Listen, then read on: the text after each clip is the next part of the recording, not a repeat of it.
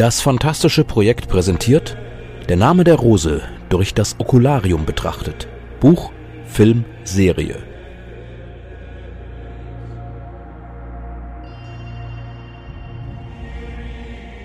Erster Tag, worin die besonderen Umstände dargelegt werden, die den Rahmen der Geschichte betreffen, sowie vom ersten Tag Adsons und Williams in der Abtei erzählt wird.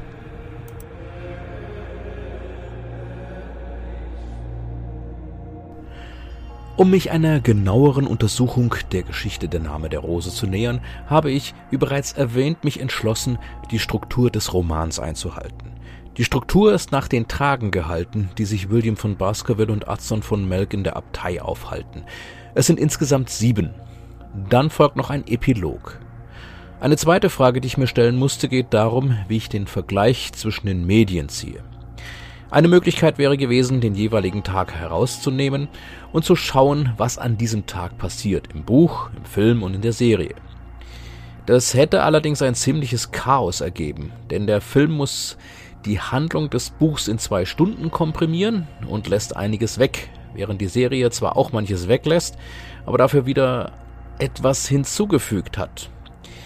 Das Einfachste ist tatsächlich, dem Buch zu folgen und dann zu schauen, was die anderen Medien umgesetzt haben, was Umberto Eco vorgegeben hat.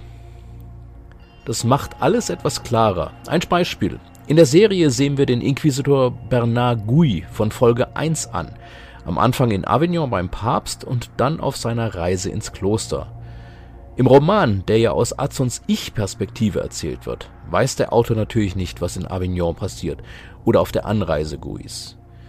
Würde ich die Serie parallel zum Roman chronologisch abhandeln, müsste ich ständig auf spätere Kapitel des Romans vorgreifen, um das zu beleuchten, was dort über Gui gesagt wird. Es ist einfacher, Guis Porträtierung in der Serie dann zu beleuchten, wenn wir ihn im Roman kennenlernen.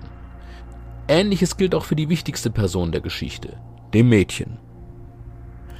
Und bevor ich jetzt anfange, muss ich noch ein paar generelle Dinge von Film und Serie abhandeln, die ich schon mal kurz angesprochen habe.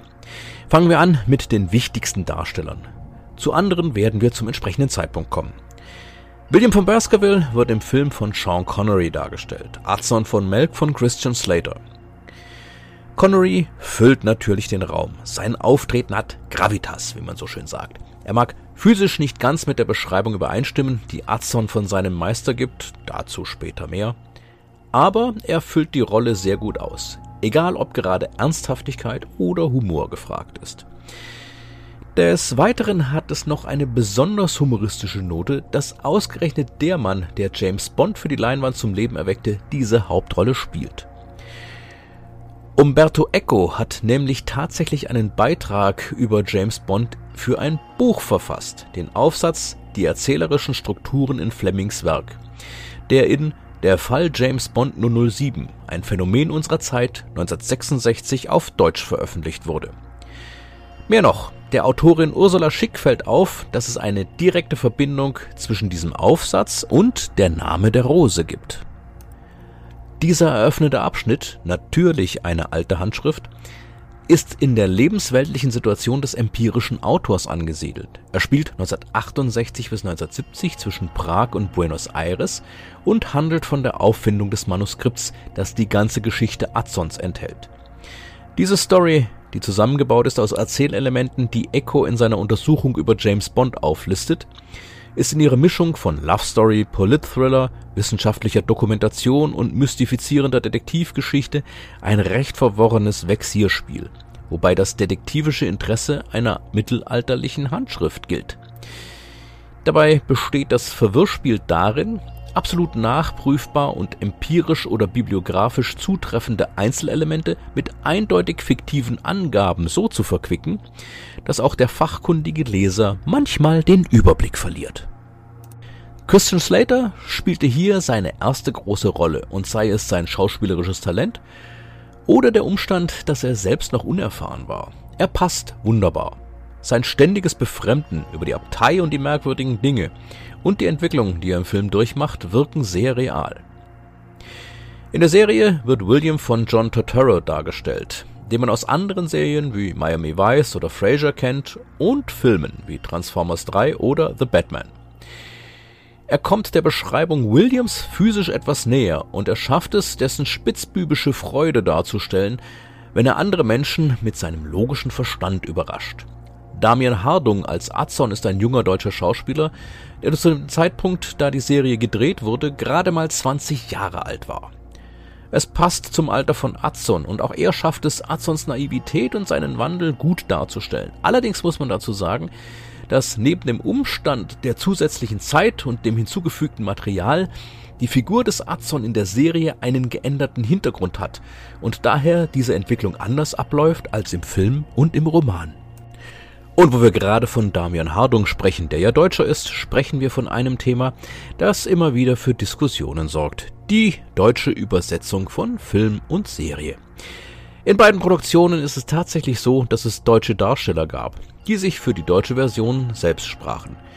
Im Film waren das Volker Prechtl als Malachias und Helmut Qualtinger als Remigius. In der Serie Damian Hardung. Im Film kommen noch ein paar damals sehr bekannte Stimmen dazu. Natürlich Gerd Günther Hoffmann, den Stammsprecher von Sean Connery, ein junger Philipp Moog für Christian Slater als Adson, der später den jungen Obi-Wan Kenobi in den Star Wars Prequels sprechen sollte, sowie Barney in How I Met Your Mother. Gottfried Kramer für F. Murray Abraham als Bernard Gui, der auch in vielen Hörspielen seiner Zeit mitwirkte etwa als Dr. Zarkov in Flash Gordon von Europa oder Kapitän Haddock in der Tim und Struppi-Adaption von Maritim. Oder Joachim Höppner für Andrew Birkin als Cuthbert von Winchester, der später Gandalf in der Herr der Ringe-Trilogie sprechen sollte. In der Serie dürfte Engelbert von Nordhausen als Sprecher von Fabrizio Bentivoglio in seiner Rolle als Remigius zu den bekannteren gehören. Er hat Samuel L. Jackson und Bill Cosby synchronisiert. Lutz Schnell für Stefano Fresi als Salvatore. Er hat in den 1980er Jahren in den Tim und Struppi Hörspielen den Tim gesprochen und Kapitän Haddock in dem CGI-Film Das Geheimnis der Einhorn. In dem Film Das Boot war er auch als Darsteller zu sehen. Und Axel Luther für James Cosmo als Jorche. Bekannt unter anderem als Sprecher für Jean Reno, Pierre Richard und Billy Connolly. Warum ich das Ganze hier aber so detailliert aufbringe, ist der deutsche Sprecher für John Turturro als William. Gehen wir für einen Moment mal weg von der Name der Rose und ein paar Jahre zurück, als der erste Trailer für den James Bond Film Casino Royale veröffentlicht wurde, in dem Daniel Craig zum ersten Mal den britischen Agenten spielen sollte, stieß ich in Fanforen auf Beiträge, in denen vor allen Dingen eine Sache in diesem Trailer beklagt wurde. Oh nein, Daniel Craig hat die Adam Sandler Stimme gekriegt. Daniel Craig wurde und wird von Dietmar Wunder gesprochen und es ist richtig, dass er auch der Stammsprecher für Adam Sandler ist, der ja eher im Bereich Komödie unterwegs ist. Allerdings hatte Wunder zu diesem Zeitpunkt bereits für mehrere Staffeln den Schauspieler Carmine Giovinazzo in seiner Rolle als Danny Messer in CSI New York gesprochen. Auch Synchronsprecher sind Schauspieler und auch sie stellen unterschiedliche Charaktere stimmlich unterschiedlich dar. Selbiges gilt auch für Stefan Friedrich als John Turturro als William. Friedrich dürfte in Deutschland den meisten Menschen als die Jim Carrey Stimme bekannt sein. Aber siehe da, er spricht Turturro schon seit 1994 in bisher 24 Filmen. Auch in Der Name der Rose bringt er die unterschiedlichen Facetten mit, die die Rolle benötigt. Wenn William sich freut und begeistert ist, zum Beispiel wenn er zum ersten Mal die Bibliothek betritt, wenn er ernste Gespräche führt oder wenn er frustriert ist, weil nicht genug Fakten auf dem Tisch liegen, mit denen er arbeiten kann. Übrigens hat Friedrich ebenfalls in einer CSI-Serie schon eine Rolle gesprochen, und zwar in meiner persönlichen Lieblingsfolge von CSI Miami, Die Todeswelle. Weg von den Stimmen kommen wir zur Musik. Die Ansätze der Komponisten für den Film und die Serie sind sehr unterschiedlich. James Horner hat für den Film eher die Stimmung eingefangen und dabei zwar auch mit Instrumenten gearbeitet, die eher zeittypisch sind, aber zusätzlich moderne Aspekte wie Disharmonien eingebracht. Allein das Stück zur Eröffnung, wummernde Töne, die Unheil verkünden, während wir die Stimme des alten Azon von Melk hören, der den Film einführt, dann zu intermittierenden Glockenklängen und wortlosen Chorälen, reicht für mich schon, um mich in Stimmung für die Geschichte zu bringen. Volker Bertelmann, manchen vielleicht auch unter seinem Künstlernamen Hauschka bekannt, hat für die Serie einen anderen Zugang gewählt. Seine Musik klingt mehr mittelalterlich und symphonisch. allerdings nicht weniger bedrohlich. Vor allen Dingen die Titelmusik der Episoden, zu der wir passend gemalte Bilder der Hauptdarsteller sehen und eine sich ins unendlich windende Spirale von Bücherregalen, ist da auch sehr stimmungsvoll. Doch oh weh, höre ich Hörerinnen und Hörer rufen, ist nicht bald genug mit der Einführung? Können wir endlich mit der Geschichte anfangen? Gemach, Gemach, allein es bleibt noch eine Sache zu bearbeiten, bevor wir loslegen können, nämlich ein paar Informationen aus Atzons Prolog nachzuholen. Hier führt uns Atzon in die politische Lage des Jahres 1327 ein, gibt uns ein paar Informationen über seine eigene Geschichte und beschreibt seinen Meister William von Baskerville. Die physische Erscheinung Williams von Baskerville war so eindrucksvoll, dass sie noch die Aufmerksamkeit des zerstreutesten Beobachters auf sich gezogen hätte. Seine hohe Gestalt überragte die eines gewöhnlichen Mannes, und durch ihre Schlankheit wirkte sie sogar noch größer. Er hatte scharfe, durchdringende Augen, und die schmale, leicht gebogene Nase verlieh seinem Antlitz den Ausdruck einer lebhaften Wachsamkeit, außer in jenen Momenten der Starre, von denen ich noch sprechen werde. Auch sein Kinn verriet einen starken Willen. Diese Beschreibung ist sehr interessant, denn hier bestätigt Umberto Eco uns, seinem Publikum, direkt, woher er die Inspiration für dieses Ermittlerduo hat. Es ist keine Frage von, könnte es vielleicht sein, dass? Es ist ein bestätigendes Ja, so ist es, denn mit folgenden Worten beschreibt Dr. Watson das Aussehen von Sherlock Holmes in ihrem ersten gemeinsamen Abenteuer. Seine Gestalt und Erscheinung allein genügten, die Aufmerksamkeit des oberflächlichsten Beobachters zu erregen. Er war mehr als sechs Fuß groß und so ungeheuer hager, dass er noch weit größer wirkte. Seine Augen waren scharf und durchdringend, außer in jenen Zwischenzeiten der Lähmung, die ich erwähnt hatte. Und seine schmale, falkenhafte Nase verlieh ihm insgesamt den Ausdruck der Wachsamkeit und Entschlossenheit. Auch sein Kinn hatte jene Prominenz und Wucht, die den entscheidungsfreudigen Mann kennzeichnen. Auch der Umstand, dass Adson und Watson phonetisch so ähnlich sind, ist kein Zufall. Ebenso wenig, dass Williams Herkunft von Baskerville an eins der bekanntesten Abenteuer des Sherlock Holmes, der Hund der Baskervilles, erinnert. In der Tat gibt es bei den Ereignissen des ersten Tags auch noch einen Bezug zu diesem Abenteuer. Aber dazu kommen wir noch. Wenden wir uns Adson und den politischen Ereignissen des 14. Jahrhunderts zu. In der vorigen Folge habe ich in der Zusammenfassung bereits erwähnt, dass in dem Kloster, zu dem William und Adson reisen, ein Konvent stattfinden soll zwischen den Franziskanern und dem Papst. Der Orden der Franziskaner wurde 1210 als Orden der minderen Brüder gegründet und folgt den Lehren des Gründers Franziskus, genannt Franz von Assisi, der eigentlich Giovanni hieß, aber nach einer Reise nach Frankreich den Spitznamen Francesco, kleiner Franzose, erhielt.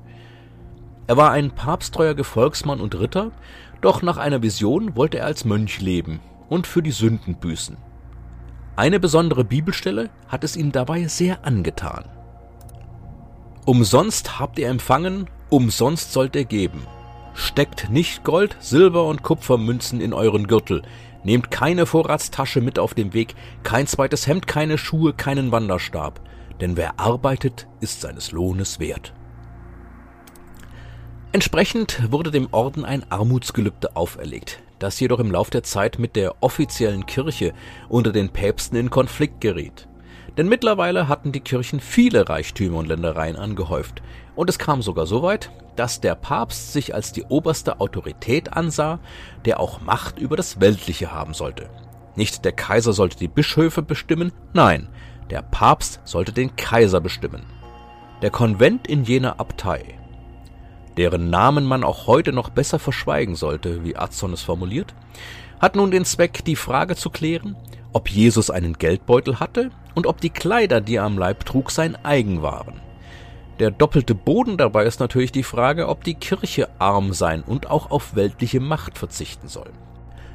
Der Papst, der zu dieser Zeit über die Kirche regiert, ist Johannes der 22. Und er ist natürlich nicht willens, irgendwelche Macht abzugeben. Deswegen sind ihm die Franziskaner ein Dorn im Auge. Aber der stattfindende Krieg gegen die weltlichen Herren verläuft nicht gut, und so versucht der Papst alles, um seine Position zu retten. In der Folge des Krieges ist der junge Azzon nach Norditalien gekommen. denn sein Vater ist der Baron von Melk. Hier stellt sich die Frage, ob ein Übersetzungsfehler von Seiten Echos vorliegt, denn die Herren von Melk waren keine Freiherren, also Barone, sondern Markgrafen. Völlig richtig ist allerdings, dass es in Melk schon seit dem mindestens 11. Jahrhundert ein Kloster gab, und Azzon stellt sich als Novize dieses Klosters vor. In Italien angekommen, muss sein Vater allerdings bei der Belagerung Pisas behilflich sein, so dass Azzon in die Obhut des Franziskanermönchs William von Baskerville übergeben wird mit dem er fortan für einige Zeit durch das Land reist. Zunächst besuchen die beiden verschiedene Klöster, reisen dann aber ziemlich zielstrebig in Richtung eines Klosters, das von Atzon nur als die Abtei bezeichnet wird. Atzon beschreibt zudem noch Williams Interesse an Naturwissenschaften. Er hat unter anderem ein Astrolabium dabei, was Atzon nicht ganz geheuer ist.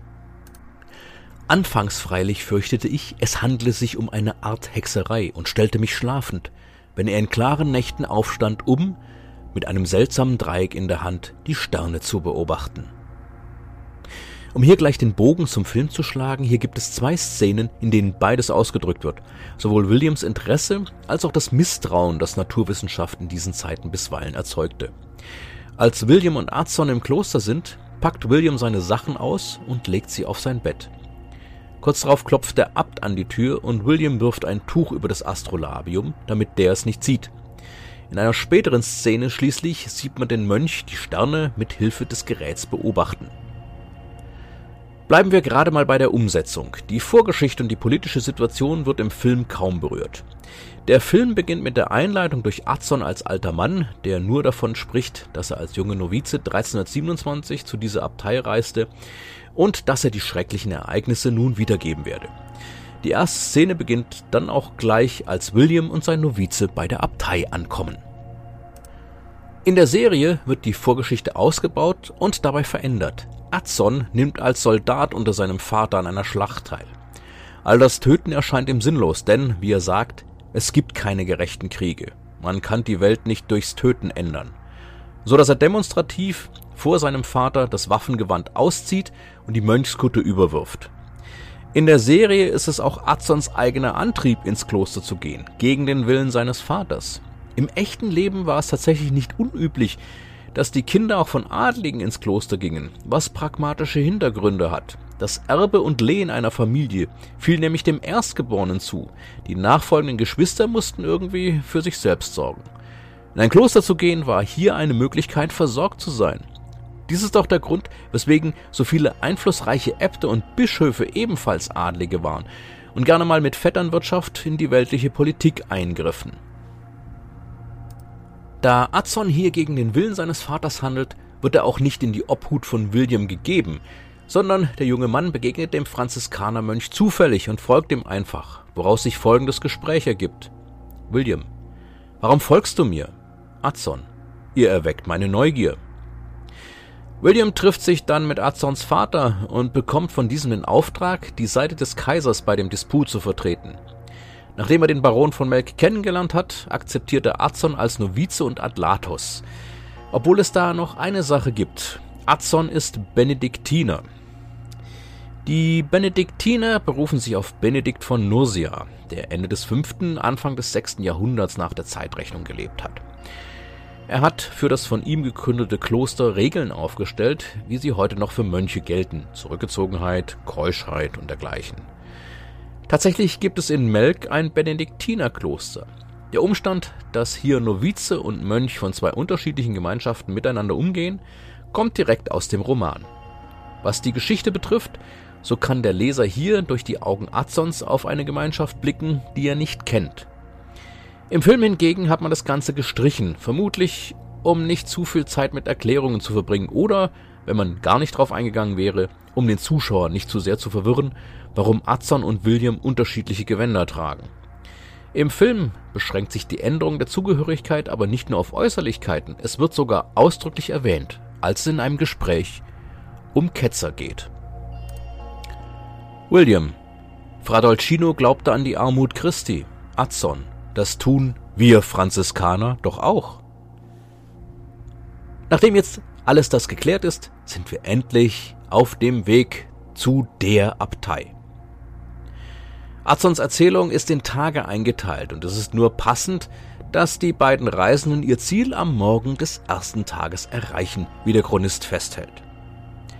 Es war ein klarer, spätherbstlicher Morgen gegen Ende November. In der Nacht hatte es ein wenig geschneit, und so bedeckte ein frischer weißer Schleier, kaum mehr als zwei Finger hoch, den Boden. Hinzuzufügen wäre noch, dass auch die Tage noch strukturiert werden, womit sich Unterkapitel bilden. Die Strukturen sind an den Tageszeiten eines Klosters orientiert und zum besseren Verständnis werden diese im Glossar des Buches aufgeschlüsselt. Weiters hat jedes Unterkapitel eine kleine Überschrift, allerdings nicht im klassischen Sinn. Es handelt sich mehr oder weniger um eine Zusammenfassung, was das Publikum im entsprechenden Unterkapitel erwarten kann. Wie hier beispielhaft wiedergegeben. Prima, worin man zur Abtei gelangt und Bruder William großen Scharfsinn beweist. Die beiden Mönche kommen also bei der Abtei an, wobei Adson von Anfang an ein merkwürdiges Gefühl hat. Er beschreibt die Position der Abtei auf einem Felsen und den Turm des Edificiums, der ihm sofort ins Auge fällt und der, wie wir später erfahren sollten, die Bibliothek enthält. Kurz bevor sie die Tore der Abtei erreichen, treffen sie auf eine Gruppe Mönche unter der Leitung des Celleras Remigius von Varagine. Sehr zu Remigius Verblüffen und zu Azons Erstaunen weiß William sehr genau, warum die Gruppe den Wald unterhalb des Klosters durchstöbert. Sie suchen das Pferd des Abtes, das geflohen ist. Und ohne es gesehen zu haben, weiß William, wie es aussieht und wo es hingelaufen ist. Nachdem die Mönche der Anweisung Williams folgen, erklärt selbiger seinem Schüler, dass er die Spuren des Pferdes im Schnee gesehen hat, seine Größe anhand von abgeknickten Zweigen schätzen konnte und wusste, dass es braun ist, weil er braune Pferdehaare im Gebüsch gefunden hat. Diese Szene ist die andere, bereits erwähnte Reminiszenz an Sherlock Holmes, denn auf ähnliche Weise deduziert Holmes in dem Roman Der Hund der Baskervilles anhand eines Spazierstocks mit Beißspuren Größe und Aussehen eines Hundes. In der Abtei angekommen werden William und Adson willkommen geheißen. Man weist ihnen eine Zelle zu und der Cellerar bringt ihnen Essen. Adson ist noch nicht ganz über die Deduktion seines Meisters hinweg und die beiden philosophieren über Pferde im existenziellen Sinn. Dieses Gespräch kommt einem vielleicht etwas merkwürdig vor, da sehr viel später aber ausgerechnet das Wort Pferd bei der Lösung eines Rätsels eine Rolle spielt, hat Echo diese Diskussion sicherlich nicht unbeabsichtigt eingeworfen. Danach kommt der Abt hinzu und er und William sprechen über die Vergangenheit des Franziskaners als Inquisitor. Hier kommt heraus, dass William auch in dieser Tätigkeit seinem Verstand sehr vertraute, anstatt auf den Aberglauben anderer zu hören, und er ein Urteil nur dann fällte, wenn er überzeugt war, dass es etwas zu richten gab. Der Abt hofft nun auf die Hilfe Williams, denn es gab einen Vorfall in der Abtei. Ein Miniaturenmaler, Adelmus von Otranto, wurde nach einem Sturm tot in der Schlucht unterhalb des Ostturms des Edificiums gefunden. Aber, wie William richtig deduziert, er lag unterhalb eines Fensters, das man verschlossen vorfand. Nun soll William herausfinden, was passiert ist. Da im Edificium die Bibliothek untergebracht ist, hofft William, diese durch die Untersuchungen einmal sehen zu dürfen, was ihm der Abt allerdings verbietet. Niemand darf in die Bibliothek, außer dem Bibliothekar und seinem Gehilfen. Das Gespräch endet, als man den Schrei eines Schweines hört, das gerade geschlachtet wird. Nach dem Gespräch machen sich William und Adson in die Kirche der Abtei auf, wo William seinen Ordensbruder Ubertin von Cassale zu treffen hofft. Adson betrachtet das Kirchenportal, das Echo sehr ausgiebig beschreibt, da es sich hier um Motive aus der Offenbarung des Johannes handelt, ein Buch der Bibel, das noch eine tragende Rolle spielen wird. Adson wird aus seiner Kontemplation gerissen, denn ein Mönch hat sich ihm und William genähert.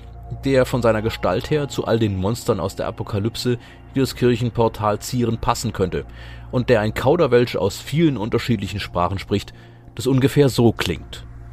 Penitenzi agite, siehe, Dracoventurus est am fressen animatuo, la morts es supernos.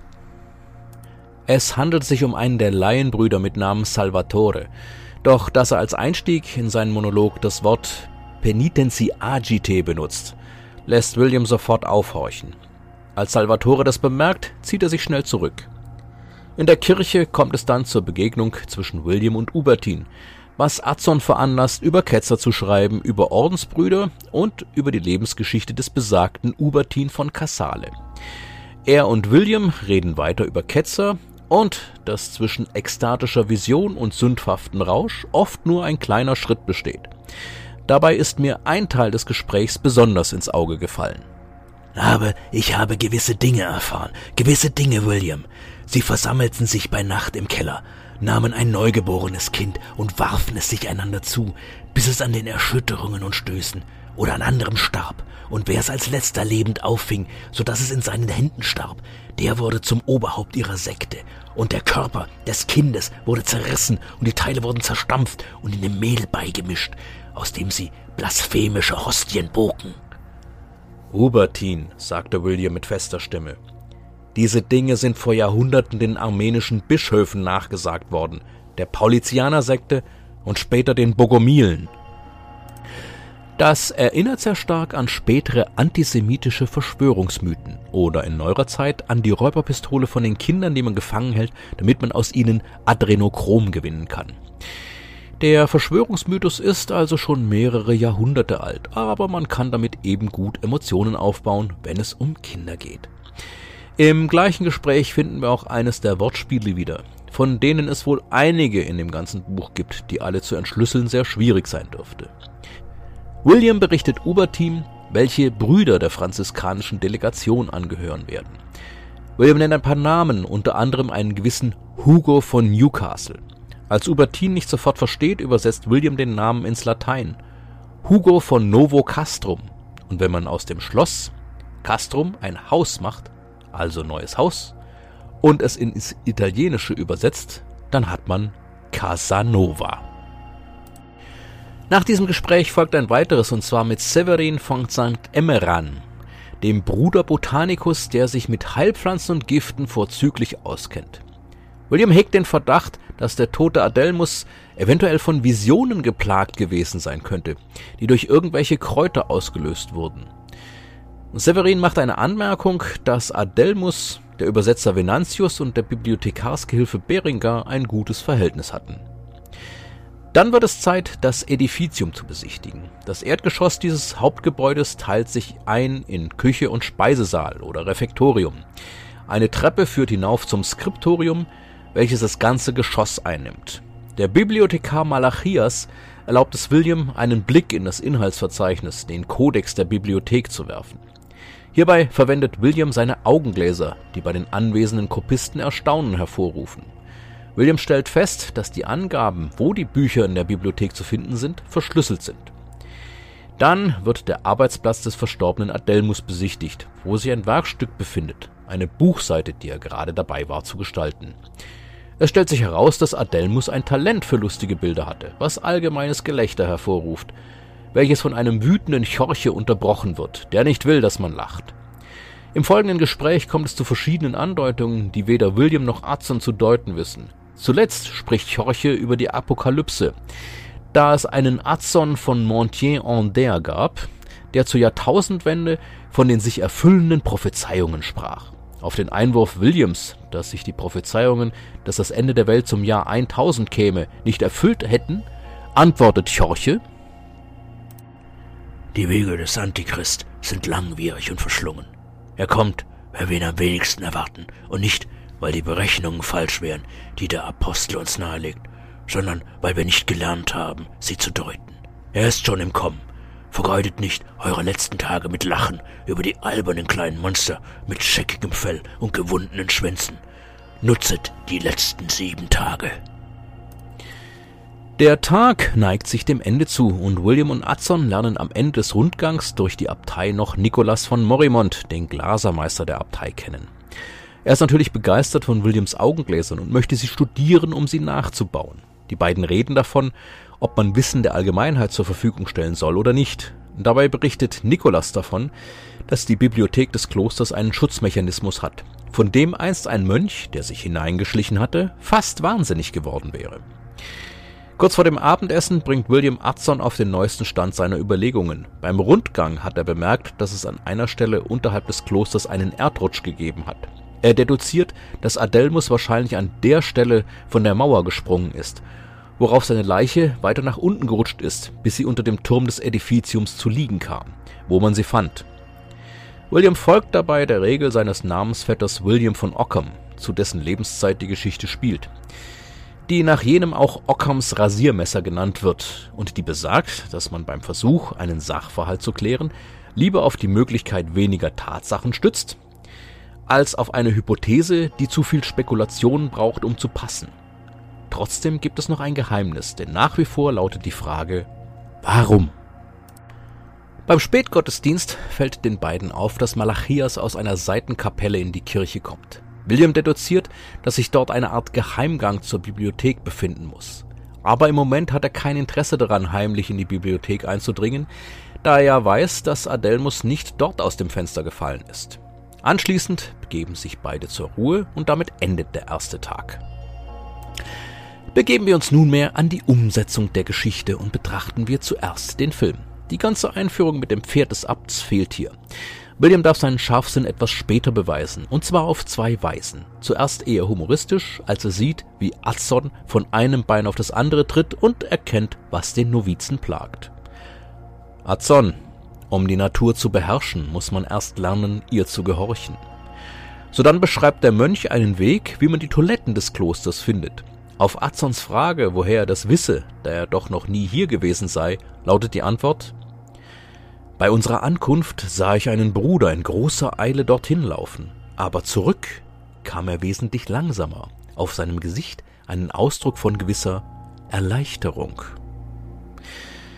Die zweite Gelegenheit zeigt die eher ernste Seite von Williams Fähigkeit. Der Abt kommt in die Zelle und spricht ein paar Belanglosigkeiten, wobei sehr deutlich wird, dass ihn etwas belastet. Als William ihm scheinbar aus dem Nichts sein Beileid ausdrückt, weil sie doch erst vor kurzem einen Bruder verloren hätten, wird der Abt hellhörig. William hat durch das Fenster der Zelle das frische Grab gesehen, das von ein paar Krähen heimgesucht wird. Dann wird vom Tod des Adelmus gesprochen, wobei die Informationen ziemlich genau dieselben sind wie im Roman. William trifft Ubertin von Cassale, das Gespräch ist allerdings stark abgekürzt und dem Medium angepasst. Im Film heißt es Show, don't tell. Während Ubertin verächtlich über Adelmus spricht, der etwas Feminines an sich gehabt habe, die lüsternen Augen einer Frau, nimmt der Azon mit zur Statue der heiligen Maria und streichelt sanft dessen Hinterkopf. Das ist das Zitat von William, dass es zwischen einer ekstatischen Version und sündhaftem Rausch nur ein kleiner Schritt sei, im Bild festgehalten. Dass Adelmus gesprungen sein könnte, stellt William bei einer Ortsbegehung des fraglichen Abhangs fest, wobei er und Azon Zeuge werden, wie die Abtei Küchenabfälle durch eine Öffnung entsorgt und die Bewohner eines am Fuß des Klosters liegenden Dorfes sich um die Abfälle streiten. Die Szene im Skriptorium findet sich ebenfalls wieder, allerdings auch stark gekürzt. Dazu kommt, dass sich Malachias wesentlich abweisender verhält als im Roman. Es gibt auch zuvor eine zusätzliche Szene, als William und Azon im Kloster ankommen. Der Abt, Malachias und Chorche sind zusammen in einem Raum. Der Abt fragt, ob man ihm, William, es sagen soll, was Malachias strikt verneint und Chorche sich enthält. Hier ist also von vornherein mehr Konfrontation aufgebaut. Der Bibliothekarsgehilfe Beringer hat im Gegensatz zum Roman im ganzen Film keinen richtigen Text. Er bleibt entweder stumm oder kreischt, als ihn im Skriptorium eine Maus erschreckt. Als er deswegen auf einen Stuhl springt, löst das Gelächter aus, was wiederum Chorches Auftritt provoziert. Lediglich bei einer der Messen hören wir ihn singen und merken erneut, dass er eine sehr hohe Stimme hat. Außerdem laufen ihm Tränen aus den Augen. Beim Abendessen dankt der Abt Bruder William bereits für die Aufklärung des sonderbaren Unglücks. Im Film bleibt also das Motiv für Adelmus Suizid zweitrangig. Das ist etwas inkonsequent, denn wenn der Abt nach Williams Deduktion ebenfalls der Ansicht ist, Adelmus habe Suizid begangen, wären die Mönche verpflichtet, seinen Leichnam zu exhumieren und ihn außerhalb des Gottesackers zu bestatten.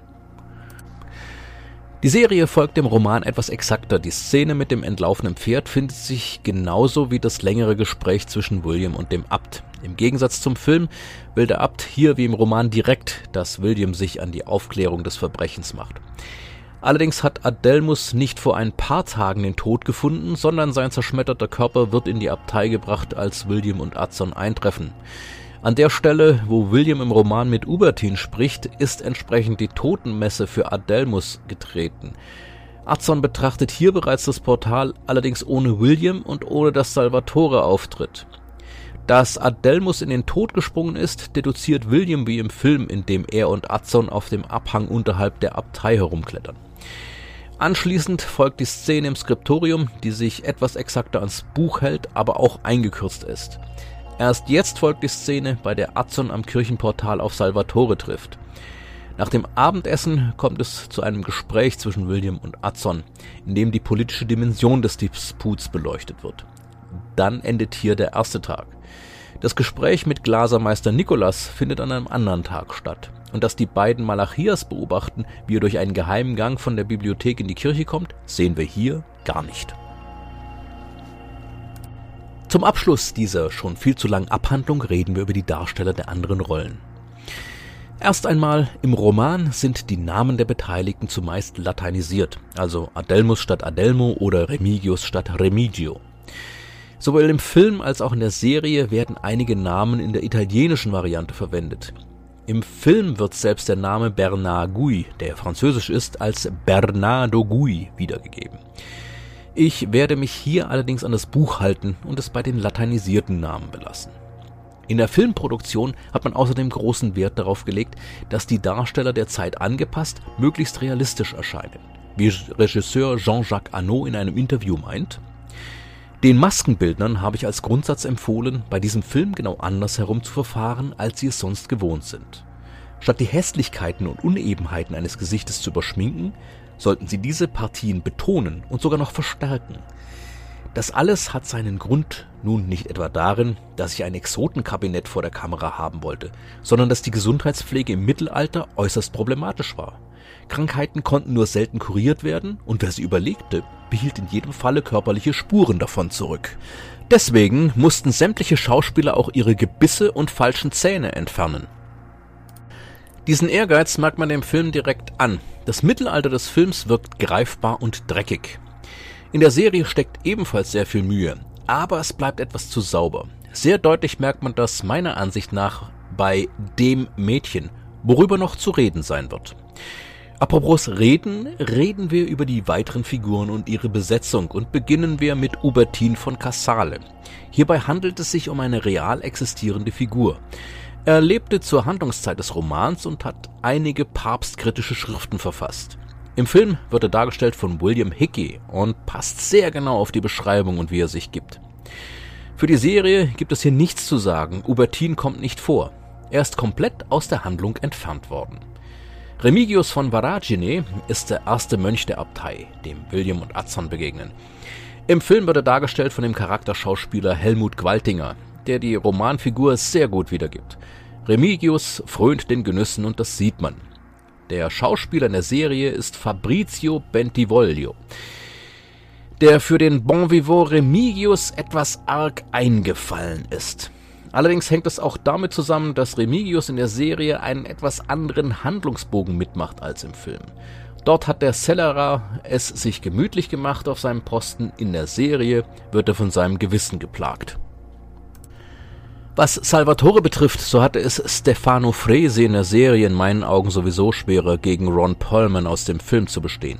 Allein das Aussehen macht schon sehr viel und das völlig überdrehte Schauspiel des Amerikaners tut sein Übriges dazu. Außerdem passt die Maske, die man Perlman verpasst hat, besser zur Beschreibung im Roman. Hinzu kommt, dass man auch bei dieser Figur in der Serie den Handlungsbogen stark verändert hat. Interessanterweise wurde Perlman in der deutschen Fassung nicht synchronisiert. Wie erwähnt, spricht Salvatore eine Mischung aus vielen verschiedenen Sprachen. Damit man ihn verstehen kann, muss sein Text aber mit genug Idiomen einen für die Hörerin oder den Hörer verständlichen Sprache durchsetzt sein. Da Perlman natürlich die englischlastige Version von Salvatore sprach, kann ihn auch ein deutsches Publikum verstehen. Stefano Fresi sprach die italienischlastige Version und musste daher synchronisiert werden. Nun habe ich zweimal zu Ungunsten der Serie gesprochen. Hier kommt etwas Positives. Der Abt, der übrigens auch einen Namen hat, nämlich Abo von Fossa Nova, der aber weder in der Serie noch im Film erwähnt wird. Hier passt Michael Emerson aus der Serie sehr viel besser zum Romanvorbild als Michael Lonsdale im Film. Der Abt ist in der Geschichte nur scheinbarer Herr über die Abtei und weiß das, und diese Unsicherheit kann Emerson sehr deutlich darstellen. Lonsdale ist viel zu sehr Herr der Lage. In einer Szene erinnert er mich sogar sehr stark an den überheblichen Gestus einer anderen Rolle, die er gespielt hat, nämlich die des Bösewichts Hugo Drax aus dem James Bond-Film Moonraker. Was Berengar von Arundel betrifft, so ist mir nicht ganz klar, warum für den Film Michael Habeck gecastet wurde. Er kann sein schauspielerisches Talent kaum ausnutzen, da die Figur, wie erwähnt, meistens stumm bleibt und auch sonst nicht viel zu tun hat. Ob es an seinem ungewöhnlichen Aussehen lag, das durch eine fast weiße Schminke noch verstärkt wurde? Aus den Produktionsnotizen kann ich nur nachvollziehen, dass er außerdem noch sämtliche Körperhaare abrasieren musste. Wenn man in eine böse Richtung denkt, war das vielleicht das Klischee, das die Produzenten im Kopf hatten angesichts von Berengars Homosexualität. Die Vorlage im Roman gibt nicht sehr viel her, denn im Vorwort schon schreibt Adson, dass er sich nicht mit der Beschreibung des Aussehens jeder Person, die in der Geschichte vorkommt, aufhalten wird.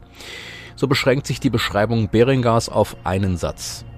Ein junger Mönch mit bleichem Gesicht, bei dessen Anblick mir unwillkürlich in den Sinn kam, was Hubertin von dem toten Adelmus gesagt hatte. Seine Augen glichen den Augen eines lüsternen Weibes. Maurizio Lombardi stellt Beringer in der Serie anders dar und es wird auch nicht so viel auf ein extrem außergewöhnliches Äußeres geachtet. Allerdings muss ich zu meiner Schande zugeben, dass ich beim ersten Anblick dieses Schauspielers spontan an Jim Parsons denken musste, der in der Serie Big Bang Theory Dr. Sheldon Cooper spielt. Vielleicht geht es ja nicht nur mir so. Malachias von Hildesheim, der Bibliothekar, ist wiederum im Film mit Volker Prechtel besser getroffen, auch wenn die aggressive Grundstimmung, die dort herrscht, nicht so ganz zur Vorlage passt. Richard Samuel in der Serie hingegen passt besser in die Stimmung der Vorlage. Was Jorche von Burgos betrifft, so kann ich mich nicht entscheiden. Sowohl Fjodor Schaljapin im Film als auch James Cosmo in der Serie geben eine wunderbare Darstellung des blinden Mönches wieder, der das Lachen verachtet und für ein Werkzeug des Teufels hält. Ebenfalls nicht entscheiden kann ich mich, was die Darsteller von Severin von St. Emmeram betrifft. Elia Baskin im Film und Piotr Adamczyk in der Serie. Im Film wird Severin auch eher humoristisch dargestellt, etwa wenn er freudig grinst, als es heißt, man müsse sich um eine Leiche kümmern, Adamczyk ist ernsthafter und ernsthaft daran interessiert zu forschen. Last but not least der Glasermeister Nicolas von Morimont, eine Rolle, die im Film nicht vorkommt. Hier hat man den ganzen Handlungsstrang um die Faszination dieses Mönchs für Williams Augengläser und seinen Versuch, diese zu reproduzieren, komplett ausgelassen. In der Serie wird er von Fausto Maria Schiarappa dargestellt und passt zu seinem Romanvorbild. Damit sind wir am Ende von Tag 1 angekommen. Es ist ein langer Text geworden. Mal sehen, ob die zukünftigen kürzer werden, da es nicht mehr so viel um Details wie Darsteller und dergleichen gehen wird.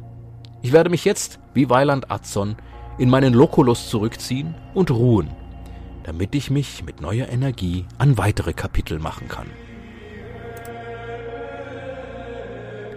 Das war erster Tag worin die besonderen Umstände dargelegt werden, die den Rahmen der Geschichte betreffen, sowie vom ersten Tag Adsons und Williams in der Abtei erzählt wird. Aus der Reihe Der Name der Rose durch das Okularium betrachtet. Buch, Film, Serie. Text und Produktion von Thorsten Reimnitz.